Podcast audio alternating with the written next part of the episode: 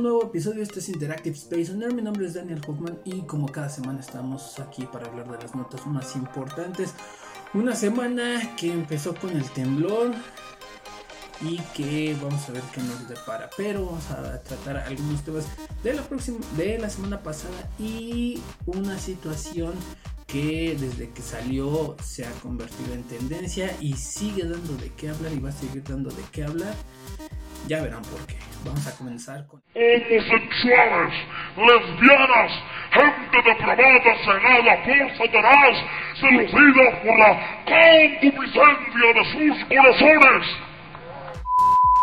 Y para comenzar, vamos a comenzar con una nota un poco pacheca, no por el sentido de que eh, quienes actúen en esta nota tienen ese sentido de irresponsabilidad, sino que resulta que en Israel, en Jerusalén para ser más exactos, eh, se descubrió una, una especie de caverna, una especie de templo, en el cual se encontraron algunas vasijas, nada fuera de lo usual, solo que cuando se examinaron se dieron cuenta de que había restos de opio. Esto quiere decir que en este lugar desde hace mucho tiempo ya se utilizaba, al parecer, de manera recreacional sustancias psicotrópicas.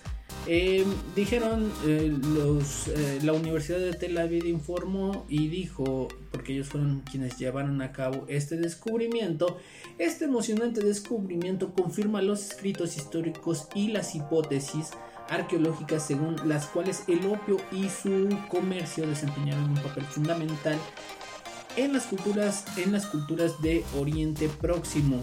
Los hallazgos revelan que las primeras que son las, las primeras pruebas conocidas del uso de, de drogas alucinógenas y de las drogas psicoactivas en general en el mundo. Esta es la única droga psicoactiva en la que se ha encontrado y data de la edad de bronce tardía. En 2020 ya se había encontrado algunos vestigios de esta, de esta droga, como les digo, en el 2020, pero era de la edad de bronce. El hallazgo del que nos estamos refiriendo del día de hoy se remontaría al siglo XIV antes de Cristo. Supuestamente el lugar aún todavía se está estudiando y se está definiendo, pero sí quiere decir que el uso de drogas, eh, en este caso el opio, eh, ya tenía sus orígenes desde hace mucho tiempo. Les digo que se está eh, revisando y se está estudiando el lugar porque posiblemente pudo ser un centro ceremonial y bastaría nada, nada más con definir si las vasijas donde se encontró eran utilizadas por sacerdotes o por personas que iban a hacer adoración a este templo. Dice, en otras palabras, el opio fue llevado de Yehud desde Turquía a través de Chipre. Esto indicaría la importancia que se le atribuía a esta droga. Era muy importante según para ellos. Como les digo, en 2012 también se encontraron eh, otros restos pero igual de la edad de bronce tardía. O sea, se ha ido encontrando, pero estos restos que apenas se encontraron datan del siglo XIV y serían más viejos que los de la edad de bronce. Entonces, desde entonces ya sabríamos que había un uso eh, de estas drogas. Ahora, en, en la Universidad de Tel Aviv dicen pudieron haber sido utilizadas o una de dos como parte del rito ceremonial por los sacerdotes o por las personas que iban a hacer adoración a los dioses de ese templo. Pero desafortunadamente no hay como tal un registro en el cual se detalle más que nada el uso del opio eh, en el occidente, en el oriente más bien. Pero uno supone que para, para todo esto de la religión tuvo que haber un, un pequeño roce con alguna sustancia de este tipo, que en ese momento era 100% natural, que era natural que las eh, personas la utilizaran para entrar en trance y todo este pedo. Aquí en, en Occidente también, o sea, se, pudo ah, eh, utilizar el peyote desde hace mucho, mucho tiempo. Tal vez, o sea, no hay registros tal cual, pero esto va abriendo eh, un camino para descifrar y más o menos dar a entender desde qué época se utilizaba esto. Pero yo insisto, desde... Y eso lo tenía muy grabado por un documental que había visto. Donde hablaban de los primeros... Esa transición, ¿no? De, de los primeros... Eh, de los primeros seres que se, se empezaron a desarrollar ya como seres humanos. Y que empezaron a tener deidades al principio pues eran lo que veían en la naturaleza. Pero ya después fue agarrando un cierto misticismo por el hecho de que fueron experimentando con lo que tenían en la naturaleza y eso los llevaba a crear historias, a crear básicas y rudimentarias y muy a su lenguaje que fueron desarrollando, pero gracias a esas, eh, a esas plantas, a esos hongos, a esas raíces que los ponía a alucinar desde entonces.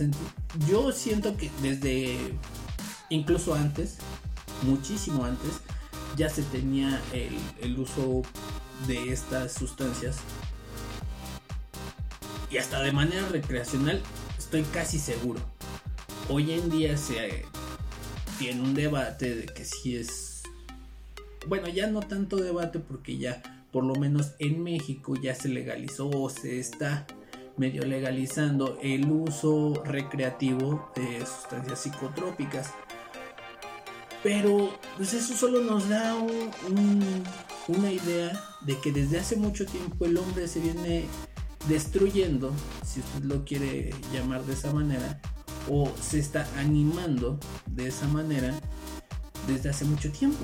Y para, para ellos es un, es un descubrimiento importante porque como dicen, eh, reafirma los escritos que ya se tenían pero esto puede tener una raíz incluso más vieja y que pues no sabemos exactamente y no sabríamos exactamente creo yo desde cuándo el ser humano se está poniendo pacheco.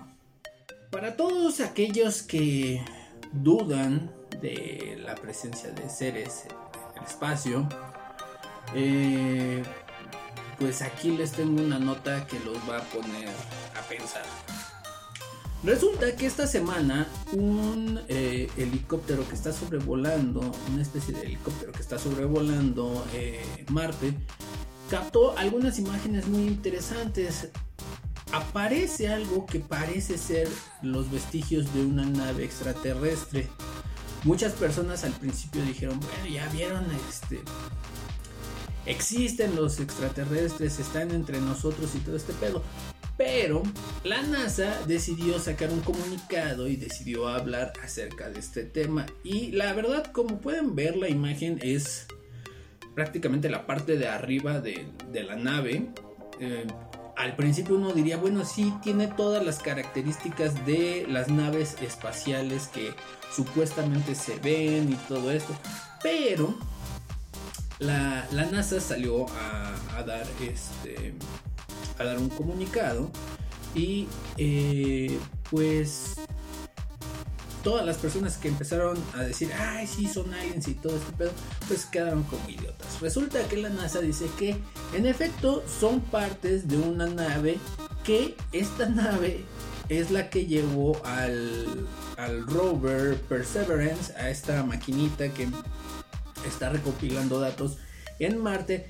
Esta es la nave que lo llevó en principio, cuando aterrizó el Perseverance, pues nunca o no se tenía el cálculo de dónde había caído la nave, solo se tenía el cálculo de dónde aterrizó el, el robotcito, pero hoy, gracias a imágenes que enfocó el, este, el telescopio Hubble, dio con eh, exactamente con la, con la nave que transportó al, al el Perseverance. Ya cuando da la nota a la NASA, empiezan a explicar que pues obviamente desde, desde que llegó el rover hasta la fecha, pues el, el ambiente de, de Marte pues es muy, muy rudo, muy áspero y entonces por eso se ve tan degradada la, la, nave. El Perseverance llegó en 2021 y pues no, no se había tenido reportes de dónde había caído la nave que lo transportaba. Entonces, al verla, pues sí se ve muy desmadrada y todo. Y es normal, dicen. O sea, tampoco es que haya caído con unos paracaídas y que haya aterrizado pues, sin ningún problema. No. El chiste era que el rover sí aterrizara y tuviera éxito en su aterrizaje. Pero la nave no tanto. Ahora, muchas personas comentan y dicen que pues bueno, esto se podría tomar. La NASA dice, bueno, es... Um, para nosotros nos sirve porque vemos qué tan rudo y qué tan eh, duro puede ser el ambiente, el clima en Marte. Ya que vemos como, digamos, tantito se destroza la nave porque cae, pero otra parte pueden ellos detectar que pues ciertas ciertas partes no deberían de estar así y eso se debería al clima y a las condiciones del mismo planeta. Entonces, dicen, bueno, a nosotros nos sirve porque nosotros podemos mejorar los diseños, podemos darle mejores, este, mejores cualidades, mejores características para que puedan preservarse y puedan reutilizarse una vez que supuestamente pudiera el hombre llegar a Marte. Pero Muchas otras personas comentan y dicen que esto solo refleja que nosotros ya desde el inicio vamos llegando y vamos dejando nuestra basura, porque esos desechos son eso, son simplemente basura. Usted diga si cree que es solamente basura o puede en algún momento ayudarle a cualquier persona que en teoría llegara a Marte y pudiera utilizarlos. Pero si eh, al principio pues todos pensaron que era una nave extraterrestre, que era algún eh, aterrizaje mal planeado de algún alien, pero no, la NASA salió y refutó todos, todos los mitos que pudieran haber con esta, con esta nave que solo eh, transportaba al Perseverance. Kanye West Resulta que este muchacho ha estado experimentando ciertos eh, cambios espirituales dentro de su vida. Eh, no sé si esto tenga que ver con la ruptura de Kimmy Pete, pero como que está tomando las cosas de una manera que uno no esperaría. Algunas de sus canciones sí, o bueno, él mismo se tacha de ser como una persona irrepetible y ser la epítome del rap y todo esto prácticamente él sí se siente un dios, pero está tomando un camino un poco distinto aquí en la realidad.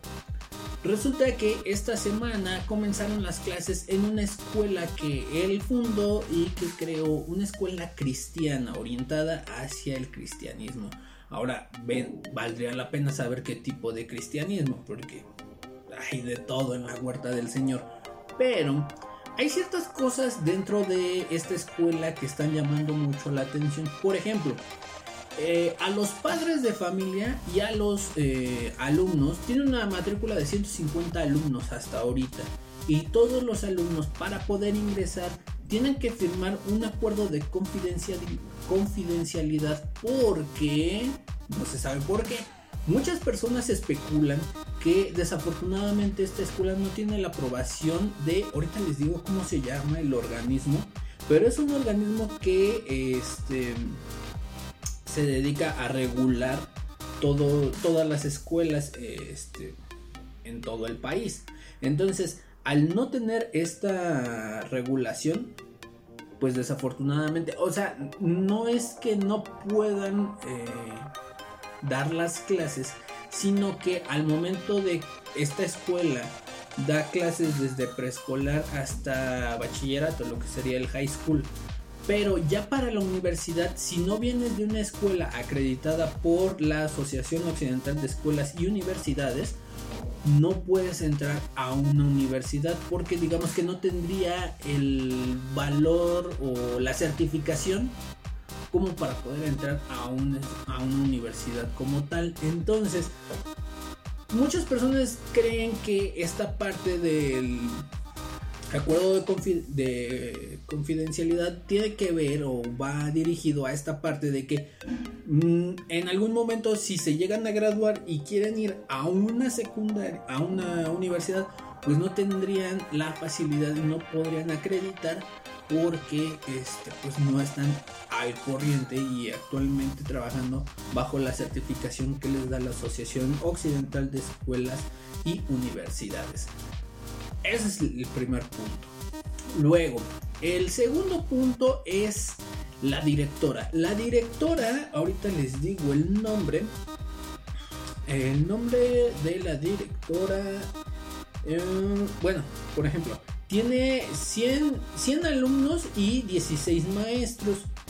Pero eh, su directora es una directora, una directora que este no, no tiene, eh, uno no tiene una edad que digamos pueda dirigir a, un, a una escuela. Ya sé que a lo mejor puede ser anticuado el hecho de decir que pues bueno, a, partir de cierta edad uno podría eh, empezar a dirigir algo.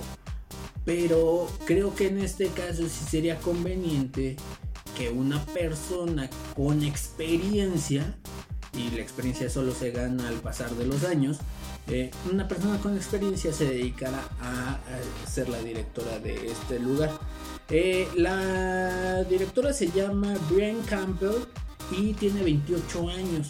Su único, en su currículum no hay demasiadas escuelas en las que ella haya participado. De hecho, ella es instructora de piano en casa. No tiene una formación, bueno, más bien, no tiene una experiencia en una escuela como tal y menos regulada bajo la Asociación Occidental de Escuelas y todo eso.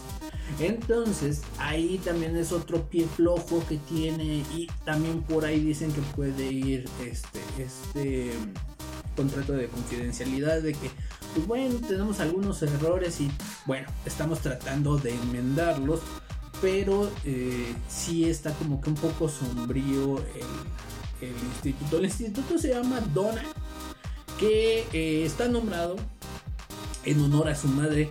Si bien dicen que este proyecto ya lo traía desde hace mucho tiempo, eh, pero pues le ha ido costando un poquito de trabajo y hasta ahora lo ve realizado. Ahora, otro punto es el costo. Una matrícula por año eh, en esa escuela cuesta alrededor de 15 mil dólares no es tan barata y lo que dice según Kanye West es que él solo eh, está haciendo esto. Y les digo, honestamente, no nos importa si la gente sabe acerca de la escuela. La gente que quiere venir a la escuela está buscando una buena escuela cristiana en el área y saben que estamos ahí. Así de simple, así de sencillo. No lo dijo Kanye West, lo dice el representante de la escuela, que es muy distinto. Hay tres cabezas, por así decirlo. Kanye West, que podría ser el fundador y el dueño de la, de la escuela. Su representante, que es eh, un señor que se apellida Andrews. Y la directora, esta chava, que de plano, digo, si, si no tiene, yo, o sea, a lo mejor como les digo, puede sonar eh, anticuado el hecho de decirlo, pero creo que sí valdría la pena tener a alguien con experiencia y con una edad, obviamente, para dirigir esta escuela. El uniforme es otra de las cuestiones que aún no están como que muy convencidos porque este uniforme está eh, patrocinado y está hecho por eh, Jesse y Gap.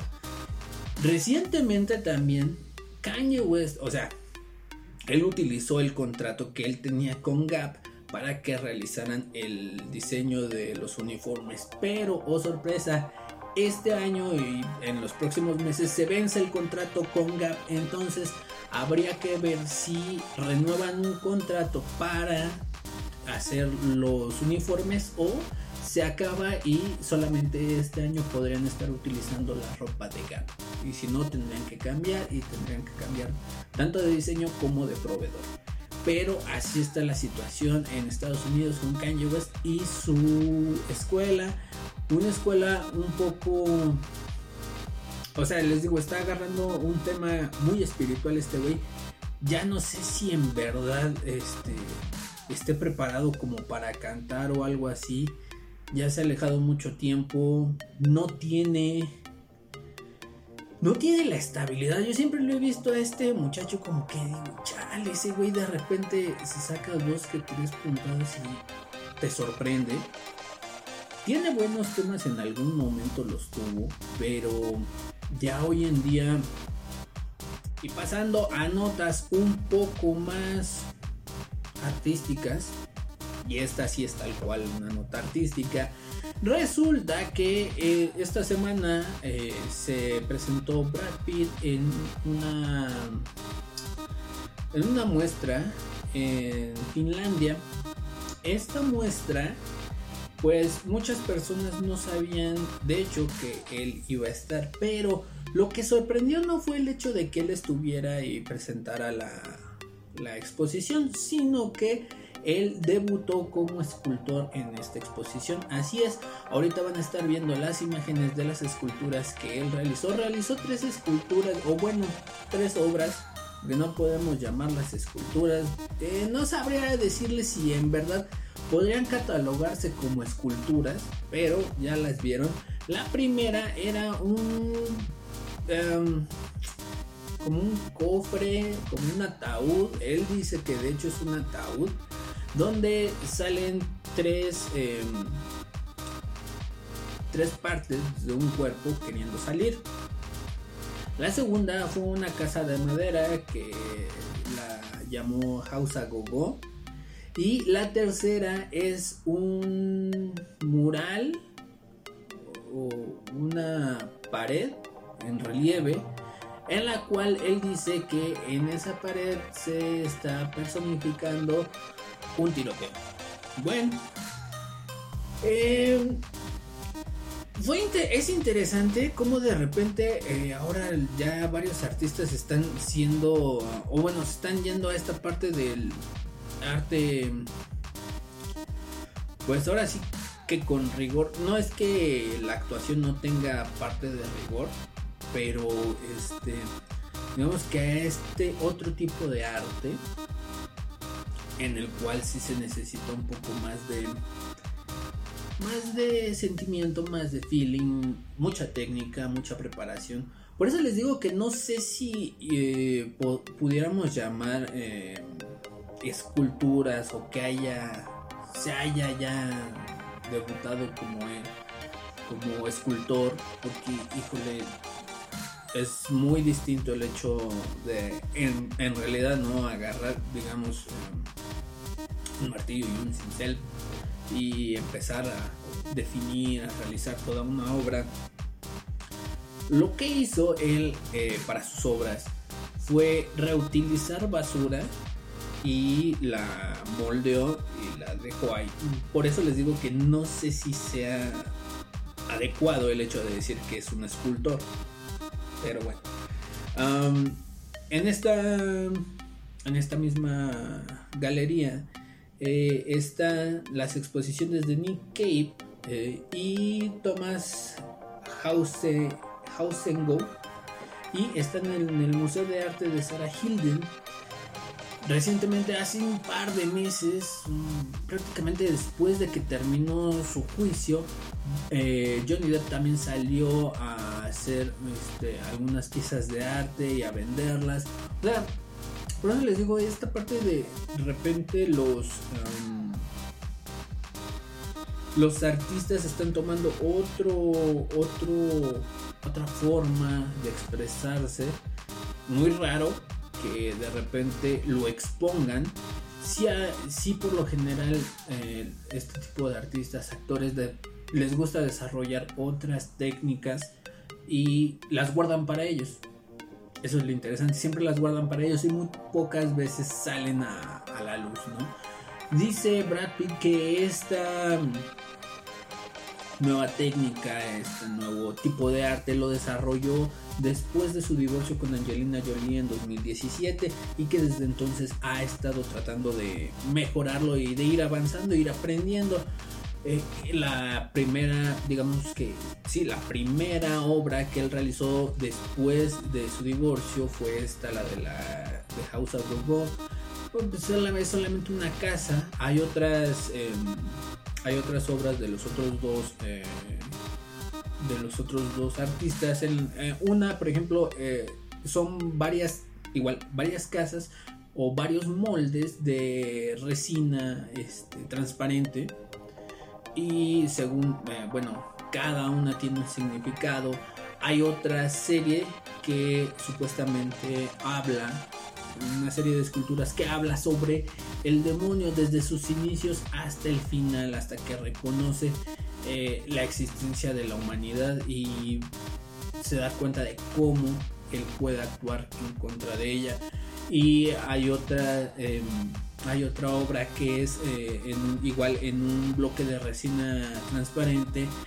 Hay varios disparos de varios calibres y pues bueno, solamente quitaron las balas y se ven las marcas que dejan, los trazos que dejan las balas. Todo según que tiene una idea y un concepto. Ya saben cómo es hoy en día el arte. No sé si también esto sea considerado arte. Digo, es, es esa parte de que dices, a veces eh, a lo mejor es tan fácil o lo vemos tan fácil que no consideramos que sea pero muchas personas iban a decir, ay, no, es que eso tiene un concepto así, ya sabes. Buena pregunta para a Belina Lesper, si, ¿qué le parecería? Eh, si tienen una carga, hay, hay algunas obras que sí se ve que sí fueron eh, cuidadosamente hechas, o sea, si hay en algunas sí hay cierta complejidad y cierta técnica en cuanto a la escultura, pero en otras como las de Brad Pitt, digamos que yo no le veo tanto trabajo. Ahí usted decide. Muy bien, y como les dije, ahora vamos a entrar en un tema que desde la semana pasada y ya esta semana también como que se dio el boom. Eh, este tema cautivó a muchas personas. Eh, movió más que el temblor. Ojalá no les haya pasado nada.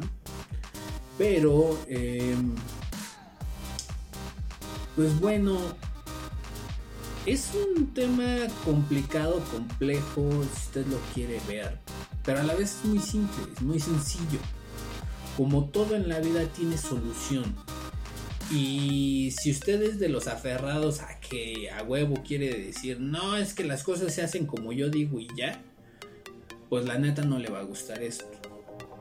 Pero si usted tiene por lo menos un amplio criterio, va a decir, güey, si quiero, lo hago. Y si no, pues no, así de sencillo. O sea, ya estamos en el punto donde el entretenimiento hoy en día es más más amplio. Y cada vez nosotros tenemos la posibilidad de decir bueno esto no lo quiero ver o esto sí así de sencillo. No estoy a huevo eh, viendo la tele nacional como pendejo y fumándome todos eh, los disque nuevos contenidos que hay, la nueva programación y más aparte la vieja programación que antes había. Entonces, muchas personas ya dieron su punto de opinión y como aquí no nos gusta quedarnos callados, pues ahí va la mía. Em, la sirenita que si está bien o está mal que la retraten como, o bueno, esta nueva versión que está haciendo Disney, si está bien o está mal que la actriz eh, principal, la que va a interpretar a la sirenita, sea negra. Que si está bien o está mal. Que si la sirenita existe o si no. Yo todo lo resumo así tal cual, en gusto. Si usted le gusta la sirenita, va a ver. No hay más. Si a usted no le gusta, no la va a ver. Y tal vez pueda ser como uno de tantos estúpidos que damos nuestra opinión. Pero eso es de ahí una opinión. No vamos a boicotear como hoy quieren hacer por todo. No vamos a boicotear, no vamos a decir no, no vayan a verla. No, es solamente mi opinión que comparto con ustedes y ya ustedes sabrán si van a verla o no. Así tal cual. Vamos por partes. El hecho de que una versión de alguna historia o de alguna película se realice eh, con personajes negros, aquí sí vamos a utilizar los términos tal cual son. Eh, de ahí también ni se emocionen ni empiecen a decir que mendigo racista, eh, generador de odio y todo eso. Aquí las cosas tal cual. Como les digo, el tema de hacer versiones negras sobre películas prácticamente se viene haciendo desde que el cine cine. Y vemos un ejemplo muy claro en, el, en, un capítulo de Los Simpsons, cuando de repente Homero se sienta a ver la, a ver la tele y ve un comercial eh, donde hablan sobre películas hechas por eh, o para público negro. Y ahí les va. Enseguida, en Teatro de la Explotación, Drácula Negro y al terminar, Frankenstein Negro y el Jorobado Negro de Notre Dame. ¡Hay puros negros! Pero antes estos mensajes. Si usted piensa que por empezar a hablar sobre este tema ya se siente progresista y todo este pedo, pues déjeme decirle que no está muy alejado de la realidad y está muy pendejo. Es como los güeyes que creen que por hacer simulacros, simulacros sobre terremotos, de repente hacemos que haya sismos en la Ciudad de México. Así de estúpido se ve usted. Em, esta semana eh, también salió Trevor Noah hablando sobre este tema. Trevor Noah es un presentador cómico. Em, tiene esta parte política muy, muy, muy realizada en su late night show. Y habló fuerte y seriamente sobre el tema. Aquí yo, yo la verdad vi dos situaciones con él. Una, está muy enojado. Y dos, eh, no para se contradice en su en su discurso y lo que hace. Ahí les va. Él empieza a hablar sobre la sirenita. Bueno pasa un clip de la sirenita y empieza a hablar ¿no? de que eh, el clip hace referencia al problema que generó eh, la sirenita que cuál fue el problema cuando lanzan el tráiler de la sirenita supuestamente también eso dejémoslo como en duda porque no podemos asegurar al 100% a menos de que YouTube diga sí miren tiene tantos dislikes entonces sí. Supuestamente salió una nota en la que mencionan que 1.5 millones de personas le dieron dislike al tráiler del video bueno al tráiler de la película La Sirenita no todo esto porque cambiaron a Ariel ya saben, ok. Entonces Trevor empieza a decir, ¿en serio vamos a empezar a hablar de esto otra vez? Y, dice esta palabra que si, por ejemplo yo dijera lo mismo sobre cualquier tema, actuaría de otra manera. Pero en él, cuando dice esa palabra, no actúa de esa manera, no actúa conforme a esa palabra. Y ahí les va por qué. Dice, esto ya es ridículo. ¿Cómo es posible que sigamos hablando de estos temas raciales? Aparte de un ser que no existe. Ah, ok, ah. Bueno, entonces, ok. Haces la aclaración, va.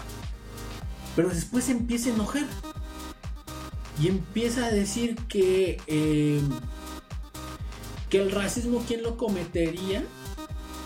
ah, empieza a hablar y a decir que em, la sirenita es la clásica historia del hombre negro porque eh, es, un hombre negro que nunca conoce a su mamá o a su papá. De hecho dice a su papá. Y este, no, que trata de complacer a un hombre, algo así. Por ahí así va. Y empieza a decir, no, no, no, yo tengo, yo lo puedo decir porque soy negro. Y soy negro y tenía, pero así como que en un tono enojado, dice, yo tenía un papá blanco y él se fue y él me abandonó. Entonces ese, entonces ¿de dónde viene el racismo? Yo dije, wow, wow, ok, tranquilo, ahora sí que tranquilo viejo. Güey, si tú piensas que algo es ridículo, no te metes aquí al fondo y te empiezas a gritar y a explayarte así de esa manera. Lo tomas como, ¿qué pedo con estos güeyes? sientes vergüenza por ellos o sientes pena ajena por ellos. Pero no empiezas a armar todo un berrinche. O sea, siento yo. Y creo que sí les mueve eh, las fibras a ciertas personas. Cabe mencionar que algunas personas, tanto en TikTok y en varias plataformas de video, han empezado a sacar, personas negras han empezado a sacar sus propias opiniones y dicen que eso no es la sirenita. Vamos a cortarle porque está el de las donas y va. A few moments later. Ahora, él habla, Trevor Noah habla de que, y en algunas eh, publicaciones ha habido este, este tema, de que han habido muchos comentarios racistas en contra del tráiler de la sirenita. Vamos por partes. No los he visto. Voy a tratar de ser lo más imparcial posible en este tema. Pero esta es la situación. Muchas veces hoy en día tratamos y utilizamos las palabras de manera incorrecta y las tratamos de usar a nuestra conveniencia. Muchas veces cuando de repente vemos una injusticia que solo nos afecte a nosotros o afecte nuestros intereses, empezamos a tachar a esa persona de discriminatoria o que es un racista o que es un clasista o todos los istas que puedan ponerle cuando la realidad es otra. Entonces vamos viendo, si los comentarios que ponen es son tipo de que la neta no me gusta la película y por ejemplo yo soy de esos, a mí desde la película animada a mí no me gusta la película. La he visto porque le gusta a mi esposa, pero a mí no me gusta. Se acabó. Y si cambian el personaje, menos de, nada más es una raya más el tigre. No tiene nada que ver. Eh, pero si todos los comentarios van así de que, pues la neta no me gusta la película, no me, gusta no me gusta que eh, la protagonista sea negra, güey, son gustos. Como hay personas que les gusta lo ácido en vez de lo salado, como hay personas que les gusta caminar y otras quedarse en su casa, como hay personas que les gusta hacer ejercicio y otras tragar a más no poder. Son gustos. Y hasta ahí todo bien, güey. O sea, el hecho de decir que no te gusta algo no debe de generar mayor conflicto que ese. El hecho de decir nada más, no me gusta y ya. Pero si los comentarios ya van en esa dirección de que no, pinche vieja, y ojalá le pase esto, y ojalá le pase el otro, entonces sí, ahí sí ya tenemos un problema muy grande, un problema que cuando ya la cabra vuela para el monte, pues ya ahí tenemos un problema que es necesario que erradiquemos. Y eso sí yo ya lo catalogaría como un racismo, como una agresión directa. Y eso la neta no se vale. Te puede gustar o no, pero eso de ofender directamente a la persona que lo está haciendo, güey, no. Total, no te gusta, expresas tu opinión y ya, se acabó. Si quieres vas a verla, si no quieres, pues no la vas a ver y se acabó. Ahora, aquí en México siempre nos hemos caracterizado por ser bien políticos y bien acá, bien, bien lanzados. Y desafortunadamente, eh, y la verdad era un, un personaje que lo poco que yo pude ver de él, este, me generó mucha, mucha gracia, mucha risa. Y qué mal que ese güey no pueda estar aquí hoy para defender esta, esta causa, que yo creo que sería uno de los mejores momentos si se hubiera llevado la risa, si hubiera sido genial que él hubiera hecho algo, algo este, hubiera dado su opinión. Pero aquí tenemos más o menos qué es lo que hubiera dicho. ¿Y cuál es la que no tienes, que siempre has querido? Ah, estoy buscando la sirena arcoíris de China poblana bañada en oro. Ah, sí, Con- pero, ajá, pero... de- pues a veces sí me siento un poco mal, porque pues estos son mis gustos, esto, pues yo no molesto a nadie, creo que cada quien tiene su manera de pensar, cada quien sabe lo que le gusta, y pues si a alguien no le parece que me diga, y nos rompemos la madre cuando quieran, yo al chile no les tengo miedo de su pinche madre, que se sienten bien chingones atacándome a mí, pero no los veo, ¿verdad, pendejo? Sí, Vengan ya, y ya, díganmelo en la cara, perro. Ahora, ahí les va mi, mi postura, mi... Lo que yo creo. ¿Va? Ah, Para mí, para mí se me hace innecesario. Eh, no siento que haya haya una razón sólida de por qué Disney lo trata de hacer. Según algunas personas dicen, eh, Disney lo trata de hacer por la necesidad de eh, que las nuevas generaciones se vean reflejadas en sus películas. Mm, Yo no lo, yo no lo creo así. Yo no lo creo así. No es que, eh, por ejemplo, de niño yo no pensaba o no quería que hubiera alguien como yo en una serie animada o algo así.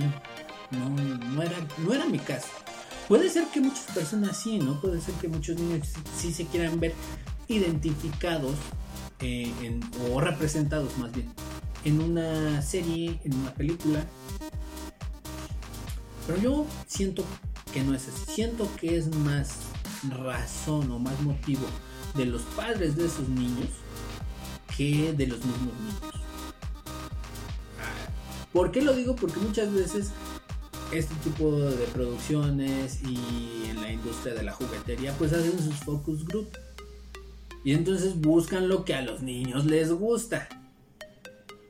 Hoy en día creo que eso ya ni existe.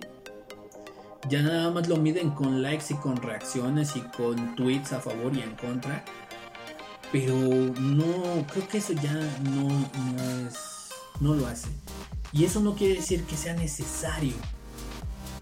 Entonces, yo creo que no. Yo, en mi muy humilde opinión, creo que no es necesario. Hay una hay una casa productora en Estados Unidos que se llama Gichi One Films.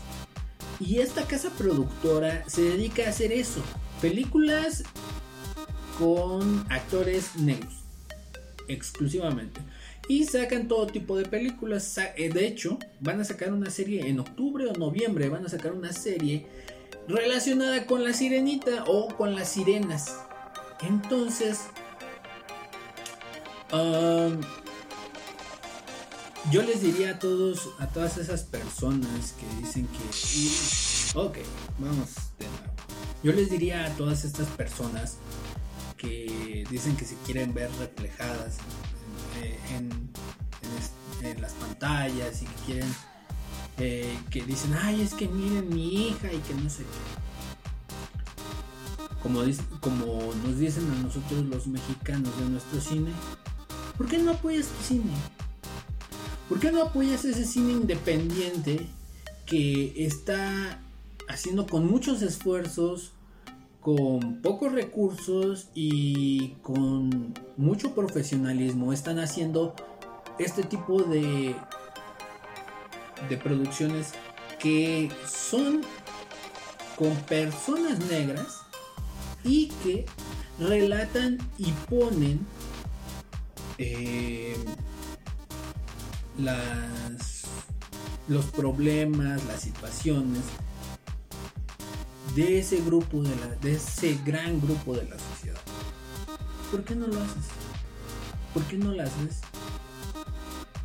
¿Por qué no las difundes? ¿Por qué no las compartes con tus amigos y les llamas y les dices, vamos a ver esta película? Desafortunadamente eh, las lanzan en plataformas digitales, no tienen eh, aún como que el capital como para ponerlas en cines. Pero, ¿por qué no los invitas a tus amigos a que vayan a verla?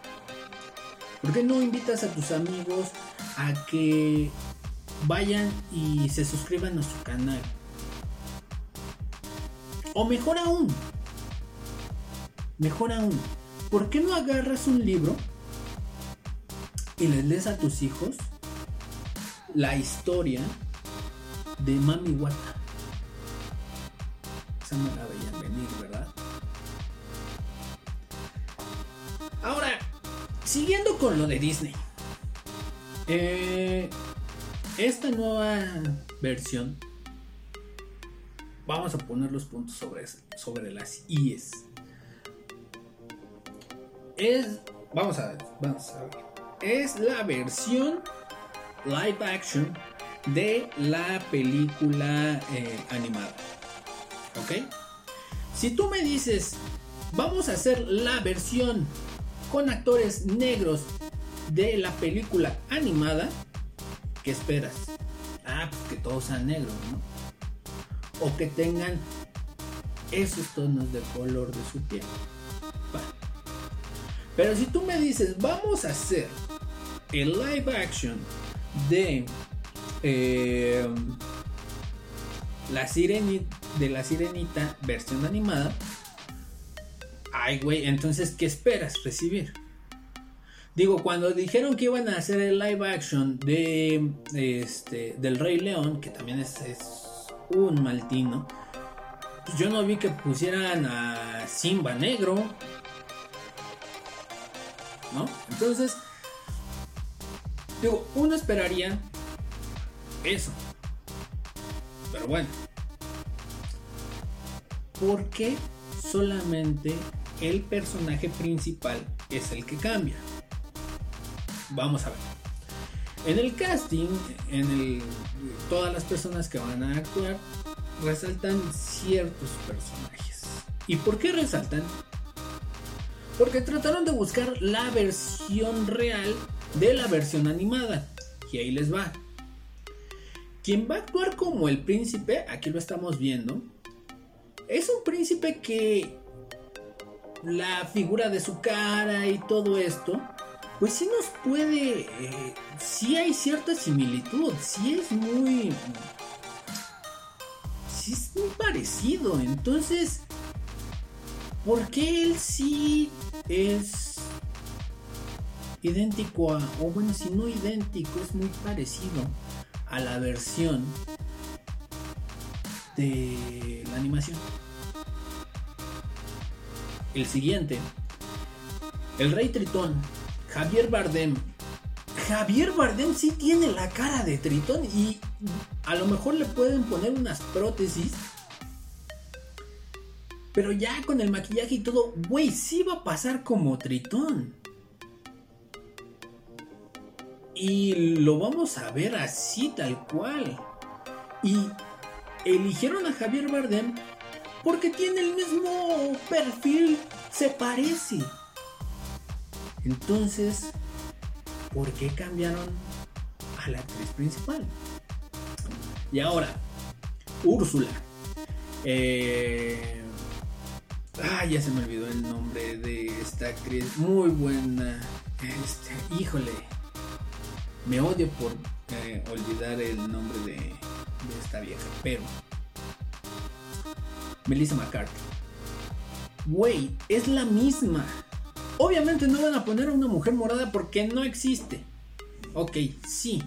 Pero si te das cuenta, buscan el mismo perfil y que se parezca y todo esto. Y yo estoy seguro que el personaje de Úrsula va a ser el personaje que más, más va a quedar grabado, aparte del de la sirenita, pero el que más va a quedar grabado en los corazones de las personas, que va a ser así como un personaje entrañable, va a ser el de Úrsula. Porque esa vieja es una gran actriz, es muy cómica, es muy graciosa esa vieja. Y la verdad por eso me gusta ver sus películas, que es muy chistosa, muy cagada. Y creo que en esta ocasión lo va a hacer, lo va a hacer excelente. Entonces, vuelvo a mi misma pregunta. En los tres casos que les acabo de poner, buscaron la similitud con la versión animada. ¿Por qué cambiar a la principal? ¿Por qué? ¿Cuál es el motivo? No lo sé. Pero ya queda en usted el hecho de si va a verla o no. Y eso de irla a ver está en veremos también. Como rumor se soltó el lunes, que el lunes o el martes se soltó el rumor que por esto mismo de tantos dislikes que tuvo el, el clip de, de la sirenita en YouTube, posiblemente Disney cancele su estreno en cines y solo vaya directamente a la plataforma de Disney Plus. Aquí yo hago un, yo diría, ¿qué pendejos son los de Disney? Porque independientemente de que haya mucha gente que no le guste, güey, ¿crees que no van a ir a verla nada más por el muro y por decir, es una porquería y todo esto? Güey, la gente la va a ir a ver. A lo mejor ahorita no tienen el foco mediático que ellos quisieran. Pero como dicen, cualquier publicidad es buena publicidad. Desafortunadamente a lo mejor esta no es la publicidad que ellos quisieran, pero es una muy buena publicidad que está generando controversia y que al momento de que si tú la pones en los cines y al siguiente día la pones eh, o a la siguiente semana la pones en tu plataforma, güey, va a generar impacto, va a generar controversia, va a generar un chingo de entradas. Y si ellos piensan que eh, se va a ver menos afectada la, la, la película si solo sale en su plataforma, pues amigos, están perdiendo de vista el, el, objetivo, que es el dinero. Creo yo, creo yo sería un, un, terrible error el que cometieran si solo la ponen en la plataforma y ya. Yo ahí se los dejo. Esa es mi postura. Eh, y como les dije, esto solo, uh, solo se resume a dos cosas. Si te gusta o no. Yo por ejemplo, muy probablemente la vaya a ver. Porque así me pasó con el Rey León. A mi esposa también es fan del Rey León. Y la fuimos a ver. No le gustó. Pero te quitas esa como que esquina de decir, ching, no la vi o si la vi. Y con los pelos de la borra en la mano, ya cuando la vea, ya les podré decir, bueno, pasa eh, sin pena ni gloria la actuación de esta chava, pero pues a mí en lo personal, a mí no me gusta la historia, a mí no me gusta como la, la, la historia que nos presenta Disney, a mí se me hace aburrida, pero eh, muy probablemente la vaya a ver. Que no me va a gustar, así como lo dije con la película de Batman de Robert Pattinson, muy probablemente eso es lo que vaya a pasar. Que la voy a ver y no me va a gustar. Así de sencillo. ¿Y en qué, va, en qué va a acabar todo? En que voy a decir que no me va a gustar y el mundo va a dar una vuelta más y al siguiente día me voy a tener que ir a trabajar. Así de sencillo. La vida sigue, mis hermanos. Muchas gracias por escucharnos y por vernos. Recuerden que pueden seguirnos a través de la página de Facebook Interactive Space on Air. Eh, en el podcast, este, ya saben, en todas las plataformas de podcast ahí estamos. Y también en YouTube pueden ver este video o en la misma página de Facebook. Eh, a ver si no nos corren y no nos cortan ya la transmisión en, cualquiera de nuestras plataformas por todo esto que les acabo de decir. Si es nuestro último podcast, muchas gracias por escucharnos. por vernos. Eh,